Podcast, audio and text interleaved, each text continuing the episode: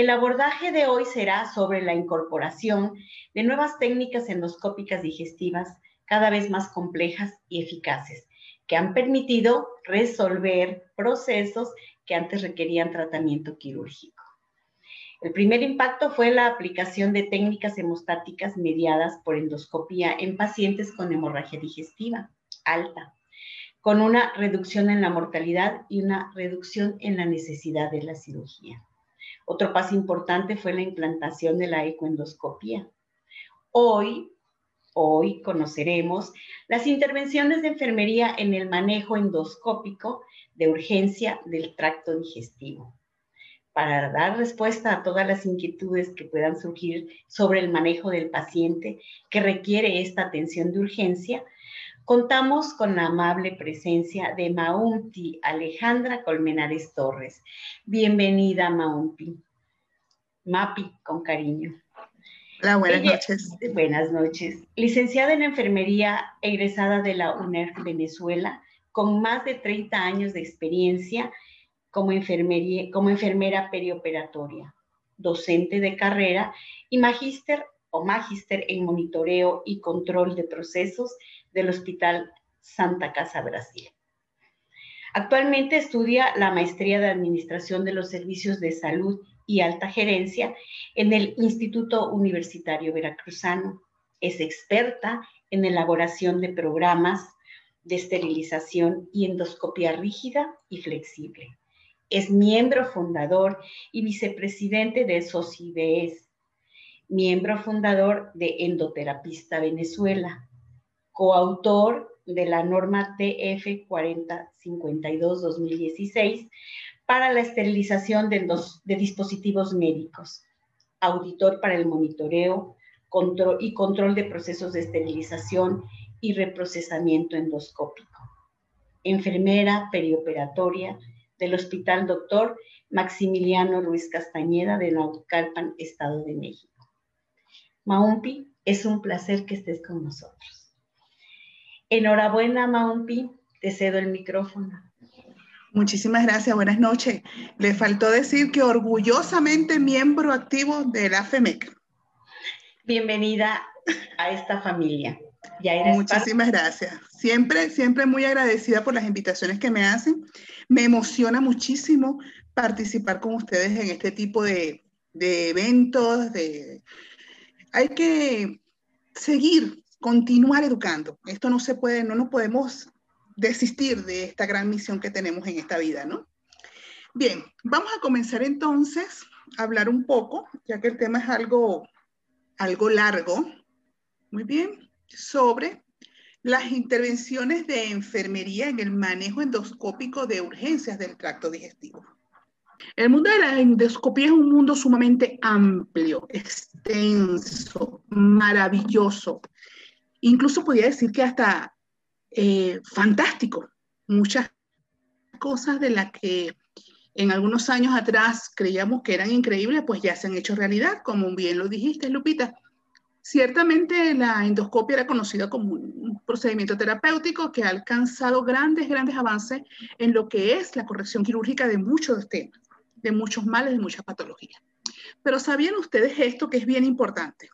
¿Sabían ustedes que el endoscopio con mayor contaminación post-uso es el gastrointestinal, conocido como colonoscopio, con una unidad formadora de colonia de 10 a la menos 5, sumamente alta, siendo el canal de succión el más contaminado?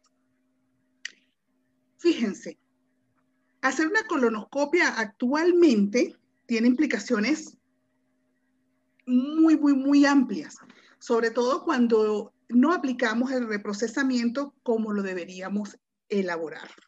Pero eso vamos a ir hablando más adelante. Fíjense también que el proceso de limpieza se introduce en gérmenes del agua normal, pseudomonas, enterobacterias, que se encuentran viables en el agua, lo que nos obliga a mantener una sanitización de todos los ambientes donde se realiza este proceso. Y este tema también me llama un poquito la atención porque usualmente vemos que se ocupan eh, la limpieza y reprocesamiento de estos equipos en centrales de esterilización satélite, por no decir este, consultorios u otras eh, áreas que probablemente no estén totalmente creadas, diseñadas para esta grave o compleja situación. Fíjense también que algunos desinfectantes, por ejemplo, como el glutaraldehído, a pesar de tener una gran efectividad para hacer lo que es la desinfección de alto nivel, al ser usados en equipos sucios, surgen o pretenden o hacen fijación de algunas bacterias, favoreciendo el biofilm. Esto está ampliamente conocido por la Organización Mundial de, la, de, de Gastroendoscopía, por la ASGE, que es la Asociación Americana de, Endoscopía Gastrointestinal, y por el COSEMI, que también es otro consejo latinoamericano que se ha preocupado en esta labor. Pero bien, ¿qué queremos en este momento como gestión propia de enfermería ante este tipo de procedimientos? Pues lograr alcanzar un nivel de seguridad máximo. La gestión del cuidado integral del usuario en todas las etapas del proceso de atención médica y de enfermería cuando se elabora un procedimiento endoscópico. Esta fotografía que ven acá, orgullosamente fue tomada en la unidad del Hospital Militar en Caracas, Venezuela, unidad magistralmente dirigida por la doctora Nina Colina, y que aprovecho, saludos a Aiza, que en este momento también nos está mirando muchos amigos de Venezuela que están apoyando esta, este evento. Cuando entonces enfermería intenta eh, gestionar estos cuidados, tiene que basarse en algo muy importante, en establecer em, indicadores de gestión. Pero ¿qué son los indicadores de gestión? Los indicadores de gestión no son más que la expresión cuantitativa del comportamiento del desempeño de un proceso, cuya magnitud al ser comparada con algún nivel de referencia puede estar señalada como una desviación, como una aberración, sobre cuál se deben tomar acciones correctivas y sobre todo acciones de índole preventiva. Esto es lo que nos va a guiar en un proceso de atención exitoso. Si bien es cierto que todos los procedimientos endoscópicos, ya sean rígidos o sean flexibles, están tomados como diagnósticos o separados en dos grandes grupos, los diagnósticos y los terapéuticos. Pero ¿qué es lo que nos encontramos como enfermeras cuando entramos en estos, en estos procedimientos? Uno, que estamos subestimando el personal y estamos subestimando al proceso en sí. Pretendemos que cualquier enfermera lo pueda asistir y no es en, en pro de estar denigrando o, o discriminando a las enfermeras, porque si bien es cierto, cuando ejercemos, cuando nos graduamos, cuando adquirimos estos conocimientos académicos y egresamos como licenciados en enfermería, deberíamos estar preparadas para muchas situaciones pero en muchos de los casos no es así. ¿Por qué? Porque la, la especialización nace por necesidad de una demanda. Y el crear una especialidad quirúrgica y dentro de la especialidad quirúrgica crear una especialidad en procedimientos para endoscopía rígida o flexible, tiene que ser una necesidad básica, tiene que ser elemental y tenemos que tener personal de tan alto nivel académico que pueda atender este tipo de procedimientos. Ahora, también pensamos que por el hecho de ser ambulatorios lo podemos hacer en cualquier sitio o probablemente lo pudiéramos hacer, eh, es muy fácil, eh, no hay problema, es un, es un, procedimiento muy rápido, pero estamos nuevamente subestimando el proceso. El mantenimiento del equipo y de los accesorios no es una responsabilidad nuestra, según, porque muchos de estos equipos tienden a ser tan altamente costosos que son propietarios de algunos grupos médicos y los hospitales o instituciones que tienen el bien de tener estos equipos son bastante celosos con el cuidado y el mantenimiento de ellos por lo cual designan personas especializadas que van aprendiendo de manera mm, eh, eventual o empírica o, por por experiencia, es la palabra, por experiencia, durante el tiempo que ellas permanezcan en esta unidad. Que la recuperación de estos pacientes es mínima, pero bueno, les voy a decir, hemos tenido grandes efectos con cosas que pensábamos muy sencillas, como por ejemplo el uso del midazolam, toricún en algunos sitios, donde no vemos los efectos que pueden tener, tener a posterior de un estudio el efecto del midazolam.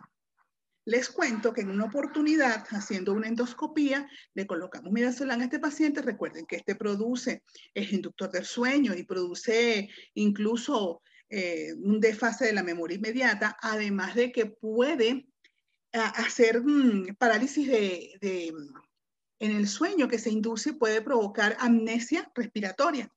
Y fíjense que en uno de los casos que tuvimos, eh, un paciente bastante obeso, se le hizo procedimiento, despertó tranquilo, tranquilo, todo muy bien, pero resulta que en el momento que se le dio de alta, él se montó en su carro, se fue, tuvo un choque. ¿Qué pasó?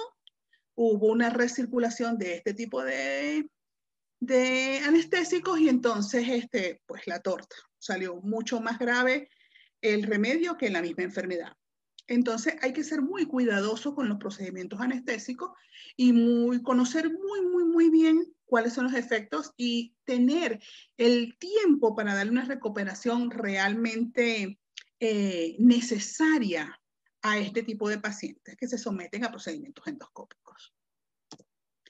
Dentro de los terapéuticos, estamos hablando de que para la, institución, para el, grupo que haga este tipo de procesos o de procedimientos, necesitan alcanzar cifras numéricas y no procedimientos de calidad en la atención, por lo que dejan un poco de que con mucha flexibilidad ciertos protocolos y criterios rígidos que se deberían mantener en el momento de que se hace una endoscopía. Además, ¿qué pasa con el personal de nuevo ingreso? las personas muy nuevas, muy jovencitas, con poca capacitación en esta área, a veces nos sale más caro colocarlos a trabajar dentro de una unidad de endoscopía, a manejar estos equipos, en vista de lo complejo que resultan ser estos equipos. Y esto lo vamos a ver más adelante. Consideraciones en cuanto al costo de los equipos son, miren, estamos hablando de que en este momento podía estar costando un, un endoscopio, un tubo, como le llamamos acá, unos 86 mil a 100 mil dólares, más o menos, por, vamos a ver por costos menores y dependiendo obviamente del modelo, de la generación y de una cantidad de consideraciones que, bueno, marcas y todo lo demás que pudiéramos estar hablando que pueden llegar a, a costar muchísimo dinero. Entonces, colocarlo en manos inexpertas, a veces este, el precio de la ignorancia puede cobrar o jugarnos una mala pasada. Es importante asignación por competencias. Cuando estamos como coordinadores de quirófano, cuando estamos como administradores de esta gestión, tenemos que tomar en cuenta quién es la persona ideal en relación a las competencias, al desarrollo de sus herramientas, al desarrollo de su nivel cognitivo, para prepararlo para este tipo de procedimientos. Además de que este es un procedimiento que debería ser considerado dentro de un área quirúrgica a lo mejor no tan allá, pero resulta que muchos de los, mm, procedimientos endoscópicos terapéuticos pueden resultar en eh, altísimas y muy complejas complicaciones que pudiéramos resolverlos en áreas quirúrgicas bien preparadas, en áreas quirúrgicas con personal idóneo y en, en áreas quirúrgicas con personal y equipos competentes si como ven todo esto, cuando les digo este, procedimientos endoscópicos diagnósticos y terapéuticos, ¿a qué me refiero entonces? A procedimientos diagnósticos como una endoscopia simple, donde vamos a ver qué pasa con una paciente que probablemente tiene un dolor antral, gástrico, mucho dolor de estómago, mucha diarrea. Vamos a buscar qué pasa. Pero ese procedimiento actualmente se hace con poca frecuencia. ¿Por qué? Porque todos estos procedimientos llevan implícito una biopsia. Y al haber fuga hemática, tendríamos que considerar de diagnóstico a terapéutico. Esta es la gran diferencia. Muy bien, los tipos de indicadores de eficiencia, entonces deberíamos tener indicadores de eficiencia que establecen la relación de los costos de los insumos los productos del proceso y determinan la productividad con la cual se administran estos recursos para esta obtención de los resultados del proceso y el cumplimiento de estos objetivos. Entonces, ¿qué tan eficiente es este procedimiento? Indicadores de eficacia, que son los que miden el grado de cumplimiento de estos objetivos definidos por el modelo de operación y además todos aquellos indicadores de efectividad que son aquellos que producen impacto y miden la satisfacción de las necesidades en la ciudadanía o de las partes interesadas. En este caso sería un indicador que me estaría dando eh, números de parte del usuario. Muy bien, ¿por qué les hablo tanto de indicadores? ¿Por? Porque tenemos que aprender que lo que no se mide no se puede corregir y lo que no se mide no se puede y se corrige no se puede administrar. Entonces, comenzar que tenemos que aprender a administrar todas las intervenciones de enfermería que vamos a aplicar dentro de este grupo de procedimientos quirúrgicos o no, pero procedimientos en fin. Ahora bien, voy a introducir algo que a lo mejor les va a hacer un poquito de ruido. Pero el procedimiento endoscópico cuenta con el nombre que se le da al médico que lo realiza, que en este momento se le dice médico gastroenterólogo y además es endoscopista, es el que maneja el equipo que tenemos acá abajo, como lo pueden visualizar, este equipo que está acá, y tiene una enfermera asistente que puede ser quirúrgica o no, pero que se va a hacer endoterapista. Y entonces me dicen endoterapista. Bueno, eh, si hay hemoterapistas, ¿por qué no?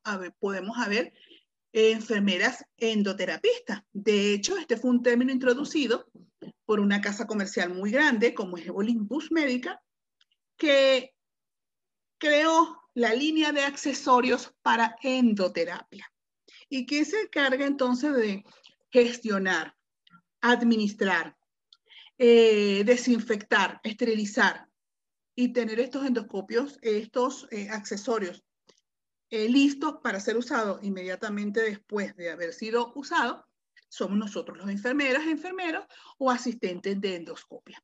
Y como me resultó tan conveniente el término, endoterapistas es una manera de, eh, de llamar a la persona que se va a encargar entonces de asistir a este grupo.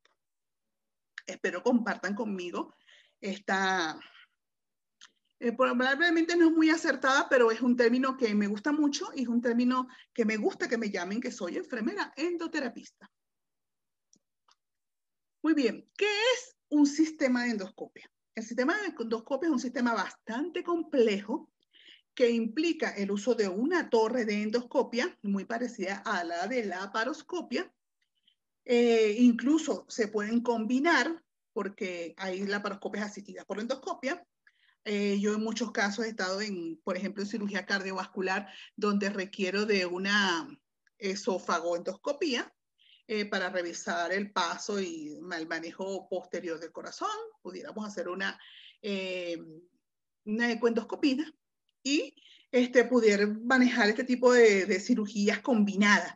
Eh, actualmente la cirugía bariátrica también utiliza muchísimas endoscopías eh, eh, de tubo digestivo para poder comparar y poder ver este, los, eh, el flujo de, de, lo que se haga, manga gástrica, eh, bypass gástrico, lo que se les ocurre.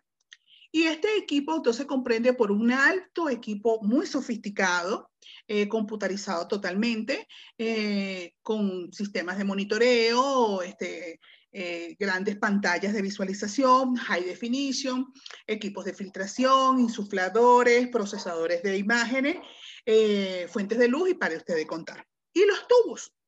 ¿Cuáles son los grandes tubos?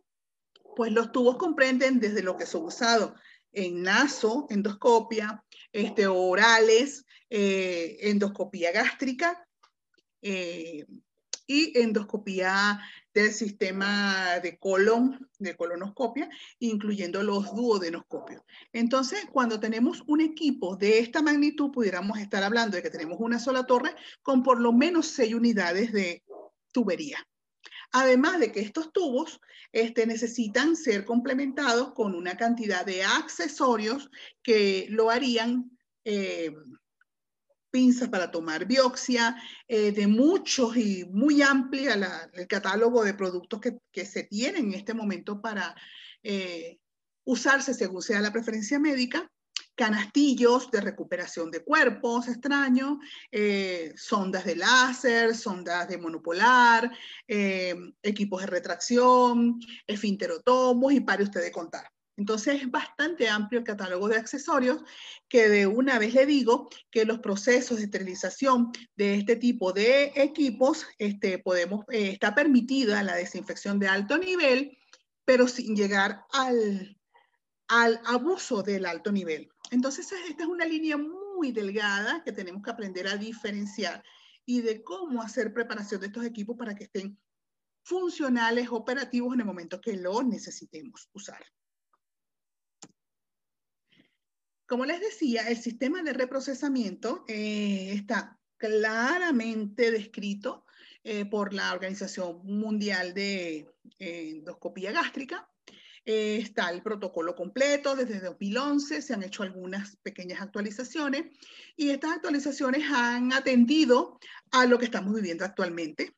Estos son procedimientos donde se producen altos vapores, mucha aerosolización, mucho uso de cavidad bucal, este, cavidad rectal y muchos vapores que pueden estarse manejando que pudieran tener implicaciones este, con respecto al, a lo que estamos viviendo actualmente con la pandemia.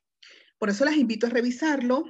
Eh, es un tema para otro simposio y solamente quiero dejarles el, el tip de cómo manejar una endoscopía actualmente. Recuerden que debemos tener todas las barreras y de que debemos protegernos totalmente nosotros, como proveedor de, salud y proteger a nuestros clientes como usuarios de nuestros servicios. Bien, entonces vamos a empezar a hablar de lo que es la endoscopía per se. Sabemos que la endoscopía es un procedimiento diagnóstico terapéutico que permite la evolución o la resolución de eventos producidos por diferentes estatus patológicos. ¿Qué vamos a hablar acá? Con dos eventos o tres eventos que son los más comunes que llegan a las unidades de emergencia de todas las instituciones, de todos los hospitales de todas partes del mundo. Y pueden ser los que son fortuitos, que aparecen de un momento a otro, como son la extracción de cuerpo extraño sin tener ninguna patología. Eh, cualquier cuerpo extraño puede alojarse en algún, en algún tracto y puede producir muchas complicaciones. La ingesta de cáusticos que ya vamos a ir hablando poco a poco de cada uno de ellos, y este, que se ha producido muchísimo en, la edad de la adolescencia, en este momento tiene mucha incidencia, este, por aquello de cómo vamos evolucionando como seres humanos. Bueno, y los incomprendidos y aquellas otras personas que tienden a quitarse la vida tomando ciertas cosas que lo que hacen es hacerse un, un grave daño. Y si fuera que se fueran a morir, bueno, fuera muy bueno, pero resulta que tampoco es la solución. Y algunos eh, eventos o estatus que se podemos llamar estimados, como son las hemorragias. Muy bien, entonces hablemos en primer lugar de qué son los cuerpos extraños y cuál es nuestra intervención como enfermeras. Cuerpo extraño es algo que no pertenece a un cuerpo y que obviamente este tipo de extracción de cuerpo extraño este puede ser un botón, un botón de camisa, una prótesis dental, un alfiler, muy usado por las costureras, eh, una laja, un arete, un cercillo, una batería plana, un imán, la parte de un juguetito, de un juguete, eh, sí, de un juguete. Eh, no sé cómo se llaman acá las chapas, son las que tapan las botellas, corcholatas, corcholatas, muchas gracias. Eh, monedas, y no me lo han de creer, pero hasta los cepillos dentales y esponjas de limpieza bucal. He tenido oportunidades de, de retirar partes de tarjetas de crédito partidas y bueno, todo lo que pueda, semillas, semillas grandes, semillas pequeñas, eh, muchas cosas que pueden ser deglutidas por el ser humano, ¿no? Pero un cuerpo extraño, en un, de un 80 a un 90% pasa de manera espontánea. Podemos estar sentados comiendo con la familia y resulta que una semilla, una fresa, eh, un hueso de durazno se puede tragar involuntariamente y, producir este tipo de evento. Eh, del 10 al 20% de este tipo de eventos requieren manejo endoscópico sin llegar a intervención quirúrgica, lo podemos resolver por endoscopía. El menos del 1% requerirá una laparoscopia o una cirugía abierta o en quirófano. El potencial de morbimortalidad está muy sujeto a la complejidad del objeto y al tratamiento que se le vaya a dar posterior. La población pediátrica es uno de los más altos clientes de la ingesta de cuerpos extraños. Y vemos que el 80% de esto ocurre siempre en niños. En niños porque eh, si bien es conocido por todos, es cuando el niño va en su pleno desarrollo, hay una parte que le llamamos etapa oral, donde el niño percibe el mundo a través de su boca, a través de los sabores, a través de las formas y a través de, que todo se lo lleva a la boca.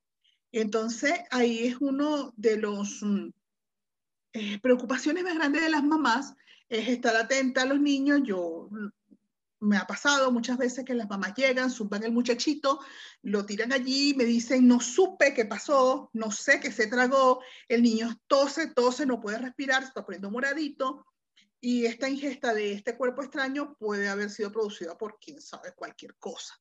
Juguetes de, de mascotas, juguetes propios. Por eso es importante hacerle un llamado a todas las mamás y personas responsables de niños de población pediátrica que lean los juguetes y vean las identificaciones cuando son para menores o mayores de tres años. Eh, por favor, ellos los, sus juguetes son propios de edad. Esto no es un juguete para un bebé. Afortunadamente un celular no cabe, pero estas piezas se pueden desarticular. en las bases del celular pueden ser desprendidas y ser ingestadas por estos niñitos, ¿no? En una oportunidad, eh, por ejemplo, les quiero contar, tuvimos una, una bebé de, de que te puedes, que te gusta, dos añitos, con el gancho, el resorte de una pinza de colgar ropa. Entonces los nenes, los niños tienden a ser muy sensibles a este tipo de eventos. El rango más común de estos niñitos siempre es de seis meses a tres años. Cuidado cuando se recueste un bebé un bebé que chupa, que está constantemente succionando, este, se puede succionar como pasa en ese caso de ese arete, que ya lo vamos a ver. Este, los botones también son muy comunes, dijes de cadenas y muchas otras cosas más que, que pueden pasar. ¿no? Fíjense que este reporte de la eh, Asociación Americana de Control, Centro de Control de Veneno, así se llama, Centro de Control de Veneno, reportó 107 mil incidentes reportados solamente en Estados Unidos para el año 2018. Actualmente eh, no conozco las nuevas estadísticas, pero tienen que haber ido en aumento, ¿no? Agregar varios de miles de accidentes o incidentes que no han sido reportados y como el niño es asintomático, nunca fue visto ni por su padre ni fue visto por nosotros. Eh, esto es muy común cuando los niñitos se, se, tragan eh, o degluten el chicle, la, la, masita de ese sabor con chicle, ese lo degluten, ya se lo tragaron, no hay problema porque probablemente eso pase y, y lo, lo haga, lo defeque después. Pero ¿qué pasa con aquellas cosas que no eh, hacen el tránsito completo? ahí es una de las observaciones. El 98% de estos casos, señores, es involuntario. Y lo más común, monedas, baterías, juguetes, imanes y para ustedes contar. Bien, ¿qué es lo más peligroso de estos casos pediátricos? Pues las baterías. eh, muchos de los juguetes que les damos a los niños eh, tienen batería y actualmente eh, todo lo que usamos o tiene baterías o tiene recargables o tiene pilas, como las llamo, pilas y baterías pequeñitas, relojes y este tipo de indumentaria usan este tipo de batería. Pero ¿por qué resulta ser tan peligroso? Porque estas son lisas, son muy pequeñas y son muy fáciles de digerir. Además, el 90% de todas estas pilas y estas baterías pasan sin ningún problema y simplemente se desefecan y no pasó nada. Pero hay muchas que se atascan en el esófago. Y si el diámetro es mayor a 20 milímetros, por supuesto, no va a pasar y produce una obstrucción, una restricción de ese lumen. El problema no es eso, el problema es que estas baterías a las cuatro horas, comienzan a liberar ácidos que en ocho horas pueden producir una perforación intestinal o de la porción en que se encuentra en el sistema digestivo. Y cuando esto pasa, pues obviamente eh, se hacen procedimientos ya quirúrgicos y mucho más complejos de resolver. Por ejemplo, baterías largas como las que usan diferentes juguetes, radios, eh, baterías de afeitadora y muchas cosas que a veces les damos a los bebés para que o lo toman, simplemente lo toman y comienzan a desarmarlo y, y tienden a tragarse la pila. Bueno, he visto que se ha entregado la pila, la batería, el resortico de la batería, la tapa de la batería y pare usted de contar. Los imanes también son objetos que tienen una altísima probabilidad de perforación intestinal y es asociada a una peritonitis secundaria. Estas también son muy fáciles de tragar. Hay que tener en mente que en una radiografía, si las tenemos todos juntos, puede parecer un solo objeto, pero puede que se haya tragado cinco o seis. Es importante que la persona que lea esta rayos X tenga eh, experticia en esto y fíjense esta radiografía donde podemos observar y ver una batería lisa. ¿Ok?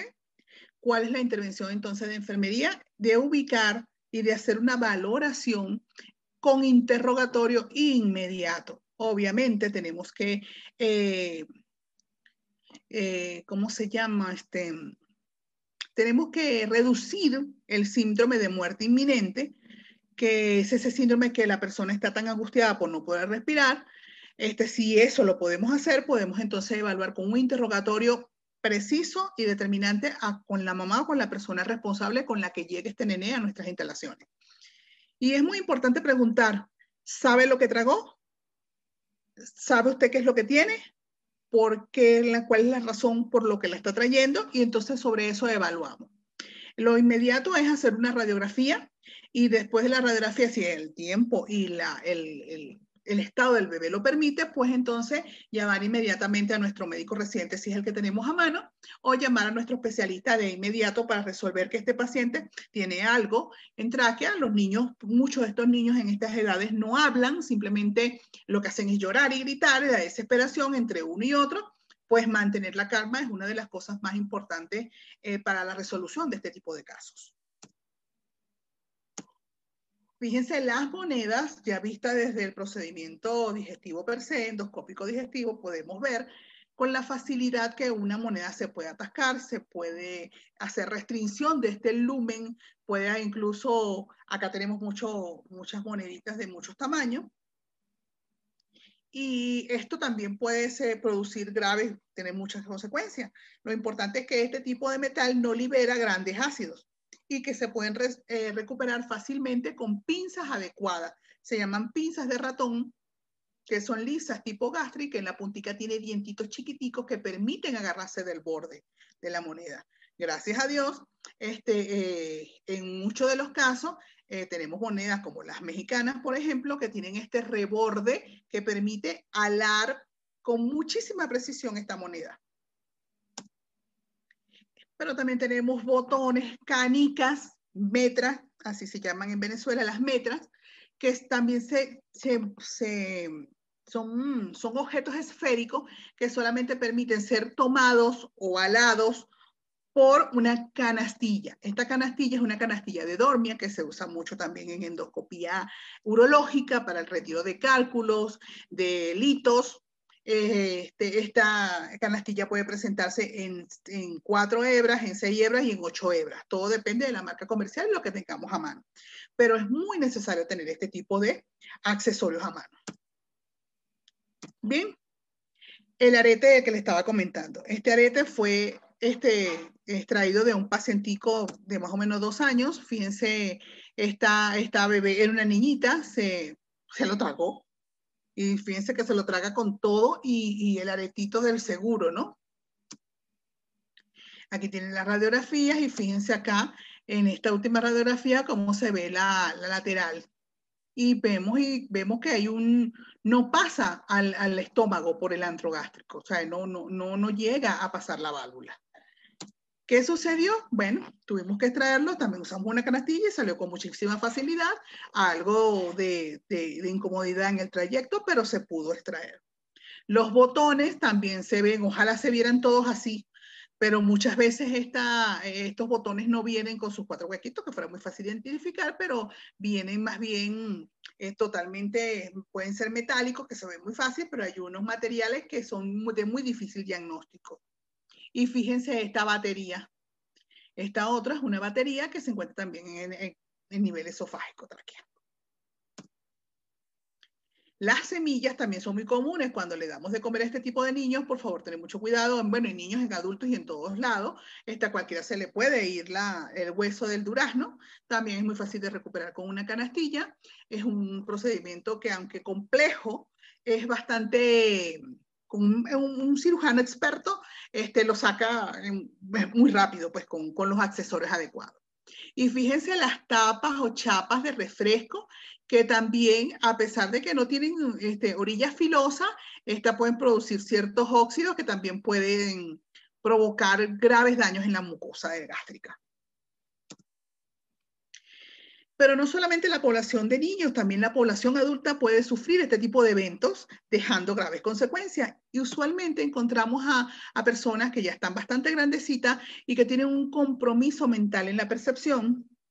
Estamos hablando de personas que consumen alcohol o personas con retardo mental, demencia, esquizofrenia, para ustedes contar. Los adultos mayores tienen mucha probabilidad de tragarse sus propias prótesis dentales. Eso pasa muchísimo.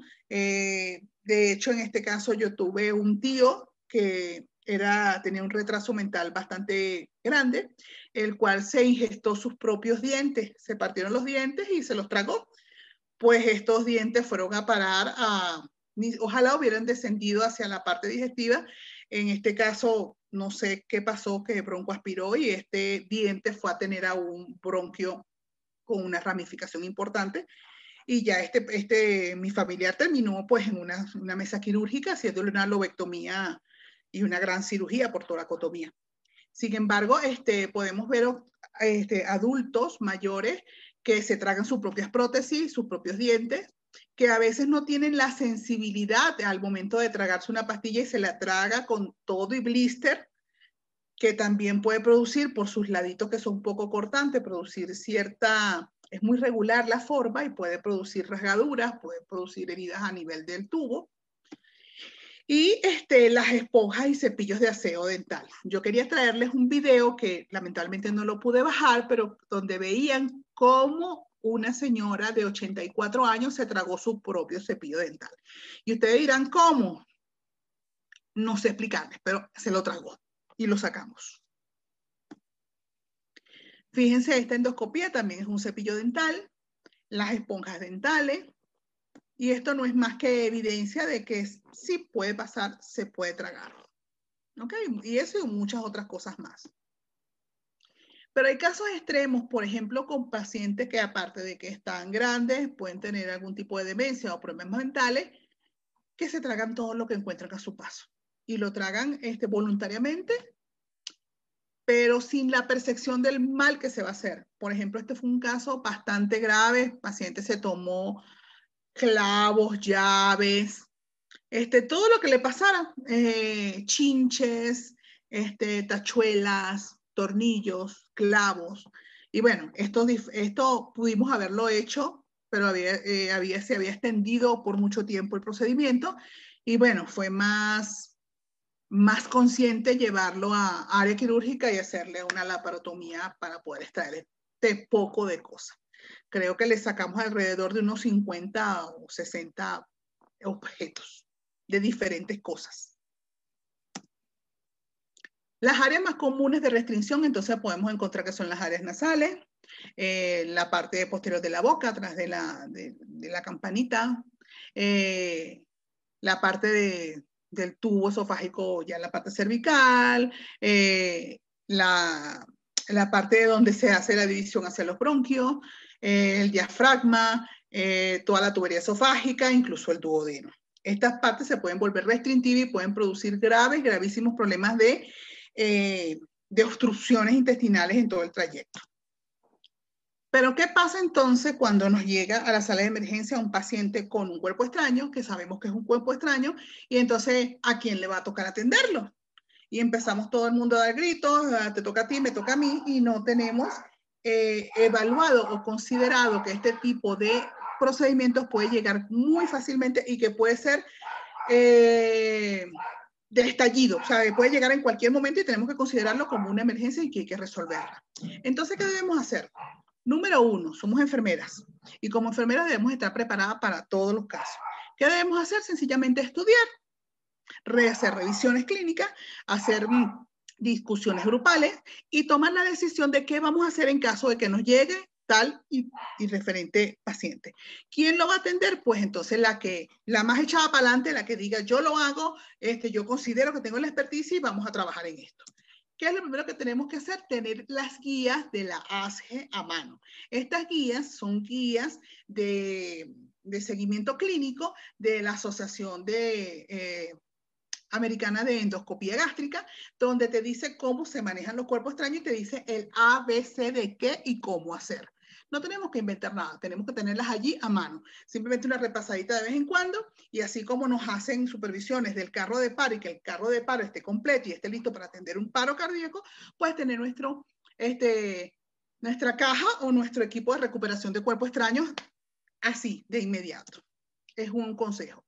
Hay que monitorear toda la literatura que estemos en el momento, este, hay que hacer revisiones, usted coloca endoscopía gástricas en Google y le aseguro que le aparecerán unos 2.000, 5.000, qué sé yo cuántos casos. Solamente es una cuestión de interés por este tipo de casos. Tener los accesorios correctos. A veces dirán, bueno, pero es que no es necesario. ¿Con cuántas veces y con cuánta eh, frecuencia me puede llegar este tipo de casos? Sí, es que un solo caso que te llegue ya es eh, Mm, merecedor de la atención de que tengamos que tener todos los accesorios correctos de recuperación de lo que probablemente podamos tener para adultos y para niños. Saber cómo funcionan estos accesorios, porque esto tiene una, eh, son complejos también en el manejo. No cualquiera está, porque ¿qué pasa? Cuando estamos como endoterapistas, eso dice que eh, tenemos que conocer cómo funcionan todos estos accesorios y que vamos a estar de mano del cirujano. Y sí les puedo decir que el cirujano va a tener una mano en el tubo, otra mano dirigiendo el tubo, manejando los, con, los comandos de, de la cabeza o de la, o de la parte principal de este tubo, bien sea gástrico colónico, y resulta que con qué mano va a activar el accesorio. Pues la mano del asistente es la que activa el accesorio y por eso debemos conocer a la perfección el manejo de todos estos accesorios valga la redundancia, y de cómo funcionan y de cómo activarlos y cuándo desactivarlos. ¿Ok? practicar cómo recuperar estos cuerpos. Nosotros tenemos que llevarnos un asa y manejar el asa, recuperar, este, qué sé yo, una piedrita del piso, una hojita de allá y una aquí, y vamos aprendiendo para hacer el manejo, porque eh, el accesorio, eh, fíjense que este movimiento que yo hago con mis manos es el, movimiento de un accesorio donde yo retraigo y empujo la camisa y con este otro puedo activar o desactivar que abra o cierre las mandíbulas. Entonces son cosas que tenemos que ir practicando. Según las guías de la AGE, fíjense que aquí está el equipamiento que deberemos tener disponible dentro de nuestras áreas o nuestras, ah, bien sea quirúrgica, bien sea eh, consultorio de gastroenterología, bien sea área destinada para hacer este tipo de procedimiento, donde tenemos que tener sobre tubos en largo esofágico y en largo gástrico o en diámetros de extensión, canastillos de extracción, eh, asas de polipoctomía, que aunque no se, son para retirar pólipos en los cuerpos extraños, son muy fáciles de tomar, porque es como la asa del, del lazo del rodeo, algo así, y usted trae eh, pinza para pólipos, pinzas dientes de ratón, pinzas cocodrilo y protectores distales, y ustedes dirán, bueno, esto es un, sí, un zoológico, pero es un zoológico de accesorios básicos para la recuperación de cuerpos extraños, en niños y en adultos. Y redes de extracción, son unos eh, unas mallitas que parecen como, como, como coladores, como, eh, es como una cucharilla, así que es una rejita que permite también recuperar eh, cualquier otro tipo de cuerpo extraño. Estas son, las, estas son los canastillos, pues ya les dije que podíamos estar de 4, de 6, de 8 hebras, pinza de tres patitas que se llaman trípode, hay pentápodes y hay eh, de 5, de 3, de 5 y de 8, no de 8, ¿no? Sí, algo así un poquito más grande que permite agarrar por todas las porciones. Eh, pinzas de dientes de ratón y las pinzas tipo cocodrilo, y estas son las asas de recuperación. Ahora bien, ¿qué es importante de estas asas? Que estas asas sean compatibles con el equipo de endoscopia que tengamos a mano. Porque resulta que si usamos eh, probablemente accesorios que sean universales, podemos estar dañando el canal interno de trabajo del endoscopio. Señores, y la reparación de un canal de trabajo sale tan costoso como comprarlo nuevo. ¿Qué hacemos con los objetos que tengan filo y punta? Pues ese sobre todo, ese sobre tubo que le pedimos, el riesgo de complicación es sumamente alta. ¿Por qué? Porque puede fijarse. La contingencia esofágica es una emergencia médica eh, porque restringe la motilidad intestinal. El retiro endoscópico es inmediato y probablemente la, la laparoscopía sea el, procedimiento indicado. Radiológicamente, visible en el estómago, el duodeno proximal, el retiro con el endoscopio. Podemos hacerlo. Si no, también lo podemos llevar a quirófano. El examen que si es de rayos X negativo sin evidencia de paso, la evaluación puede ser endoscópica y sobre un protector distal y un sobretubo podemos extraer este, eh, por ejemplo, alfiler abierto, y este es un bebecito que se tragó este alfiler, este anzuelo de pesca que está ligeramente como tomadito aquí en la piel de la mucosa gástrica, porque así sí pasa, pero de allá para acá, ¿cómo lo recuperamos? En cualquier momento se va a enclavar. Y para este tipo, entonces, usamos este tipo de sobretubos que se colocan en la punta del endoscopio. Se pasan como un paragüita invertido y en el momento que se va a retirar, el paragüita vuelve a la posición y se trae totalmente el dispositivo cortante. Y para afuera. Se ve sencillo, pero es un procedimiento bastante, bastante complejo, bastante, bastante difícil. Algunos huesos, algunas espinas eh, que también pueden clavarse, pueden hacer desgarros, puede producir sangramiento y pare usted de contar. También lo podemos extraer por este medio. Bien, esto es en cuanto a lo que se debe hacer con respecto a la recuperación de cuerpos extraños. ¿Qué debemos hacer cuando hay ingesta de cáusticos? Los cáusticos son altísimamente destructivos y es toda sustancia química capaz de provocar lecciones por acción directa sobre la piel y las mucosas. A veces me pregunto de estas chicas y hago un llamado a estos adolescentes que intentan suicidarse tomándose qué cantidad de cosas, ¿no? A veces uno diría, bueno, si fuera que se fuera a morir y ya fuera inmediatamente, pero no, es más económico, señores, comprar el ticket del metro y ya. Y salimos de eso, ¿no? Pero fíjense que es tan grave, tan grave, que los agentes cáusticos de, uso habitual suelen ser o muy ácidos o muy alcalinos. Y entre estos tenemos una variedad enorme.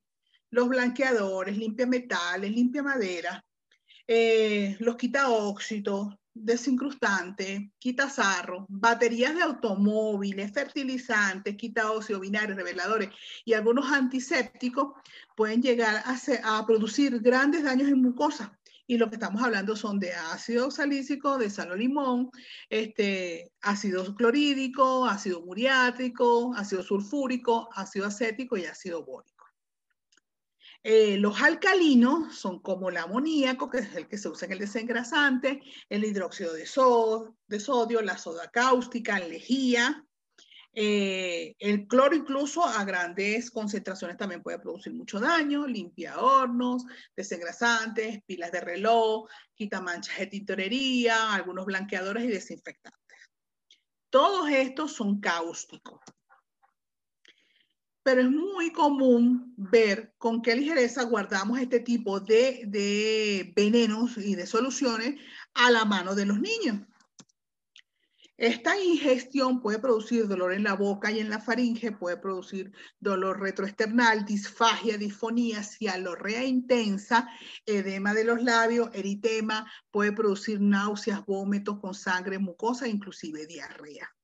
Estos son signos que tenemos que aprendernos de memorias y tenerlos grabados como una nota de, ¿cómo es? como una cédula de atención inmediata y si reunimos tres o más de estos síntomas, podemos estar pensando que esta persona ingestó algún cáustico. Las complicaciones pueden variar desde una perforación esofágica y fíjense que cuando hay perforación esofágica están muy definidos los, los síntomas y los signos sobre dolor torácico, disnea, a veces fiebre, enfisema subcutáneo, incluso irritación pleural.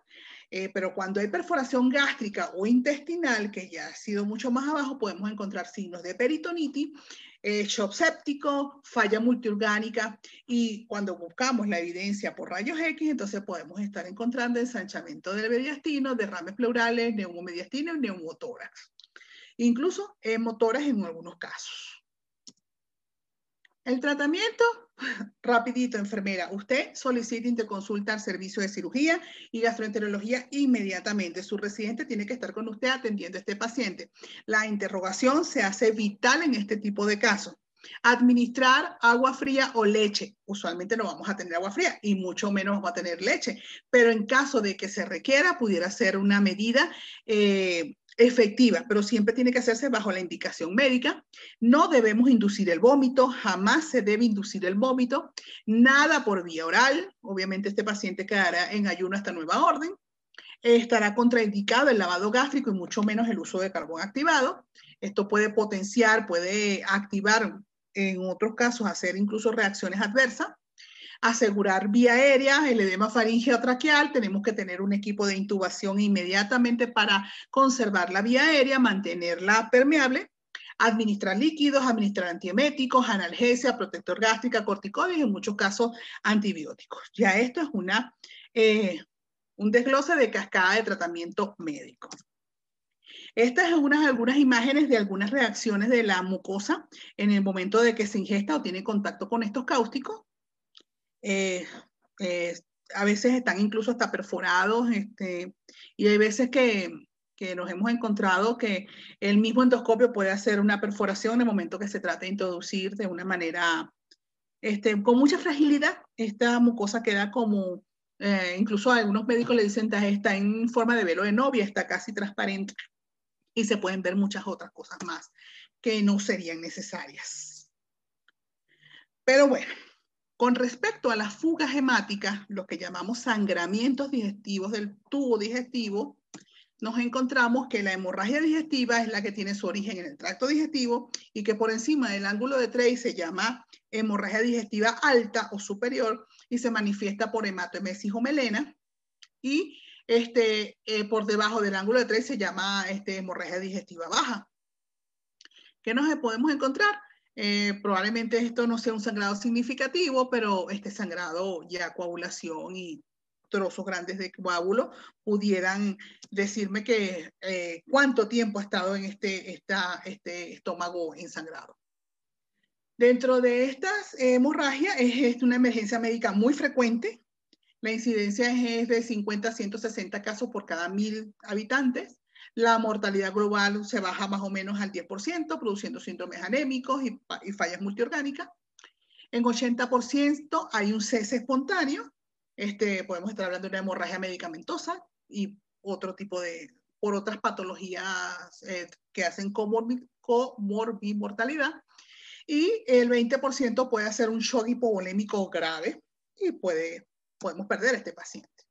Hay signos de endoscopia que también debemos estar frecuentes, tenemos que tenerlas a la vista, como es la escala de Forres, cuando la hemorragia está activa, es reciente o está inactiva, y según la endoscopia, si el sangrado es a chorro, si el sangrado es muy activo, si el sangrado es permanente y continuo, si el sangrado es arterial o venoso, la posibilidad de resangrado no las da en un porcentaje. Eh, si el sangrado es variante, es continuo, pero muy poquito, estamos hablando de un 60%, y cuando son recientes, si hay alguna úlcera visible, algún vaso visible en esta úlcera que se pudo haber roto, algún coágulo herido, y si hay lesiones limpias y sin estigmas que pueden estar representando un resangrado de más o menos 5%. Esto lo tenemos que saber, que no es eh, porque muchas cosas, no, pero es que este es un parte médico, sí, pero yo tengo que saberlo porque tengo que estar preparada. Esta es una cascada de tratamiento este, que se hacía en el Hospital Santa Casa en Brasil. Este, fíjense que eh, cuando es el trayecto superior, y este es uno que está muy, muy, muy usado por todo lo que hasta entre logos, y lo que hacemos es una cascada de un algoritmo del tratamiento de este tipo de hemorragias. El tratamiento, pues fíjense, aparte que tenemos que tener una torre de endoscopia, tenemos que tener los tubos que necesitamos para hacer este tipo de corrección y evitar el sangrado, pues tenemos métodos términos con contacto y sin contacto. Los sin contacto pueden ser este, coagulación con gas de argón, eh, tipo láser, eh, métodos térmicos con contacto como son las ondas de calor, las ondas monopolares, eh, los coagulación bipolar, la inyectoterapia, y algunos mecánicos como son las ligaduras, los clips o los loops. Las ligaduras son como las ligaduras de, de, varices, que son unas, que explicarles así tampoco es, eh, es una serie de ligas que se colocan en la punta y el disparo sale una liga y toma una porción. Puede producir vasoconstricción y lograr detener esa hemorragia o detener ese vaso sangrante. Perdón. Los clips eh, muchos de estos clips son, son pinzas únicas descartables que tienen un, solo clip, un solo disparo y que logran colocarse en el sitio y simplemente hacen clipar, eh, clipar el, el, vaso que esté sangrante o la porción sangrante y los loops son unas asas. Muy parecidos a los loops que usamos en cirugía endoscópica o en laparoscópica para, para ligar el apéndice, por ejemplo.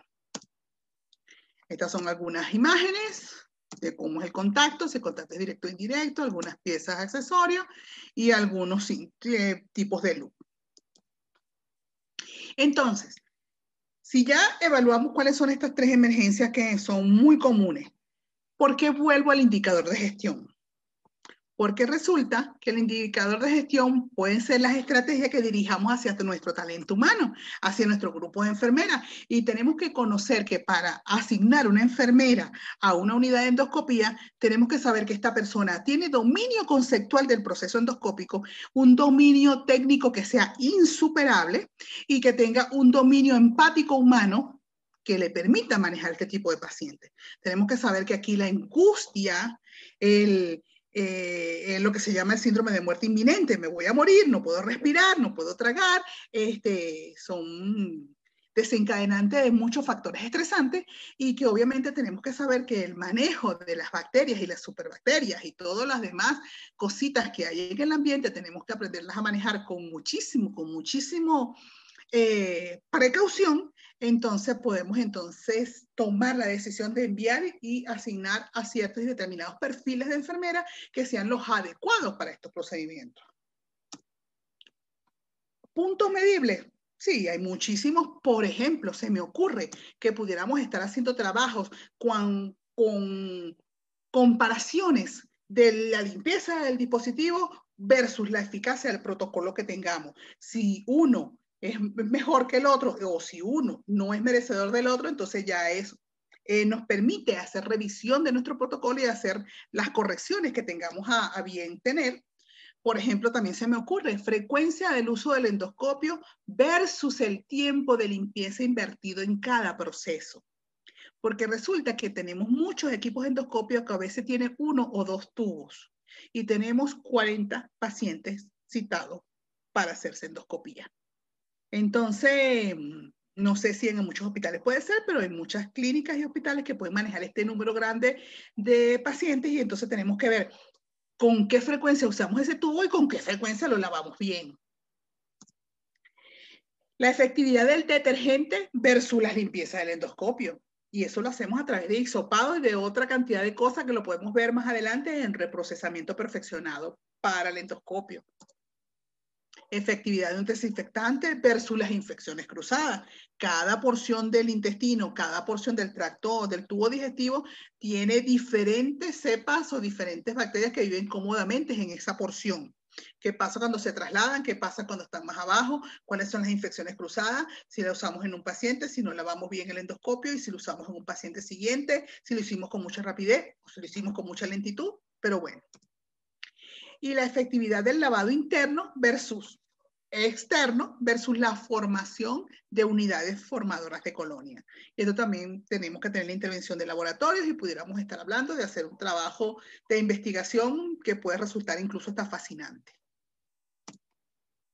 La capacitación, señores, primordial, primordial.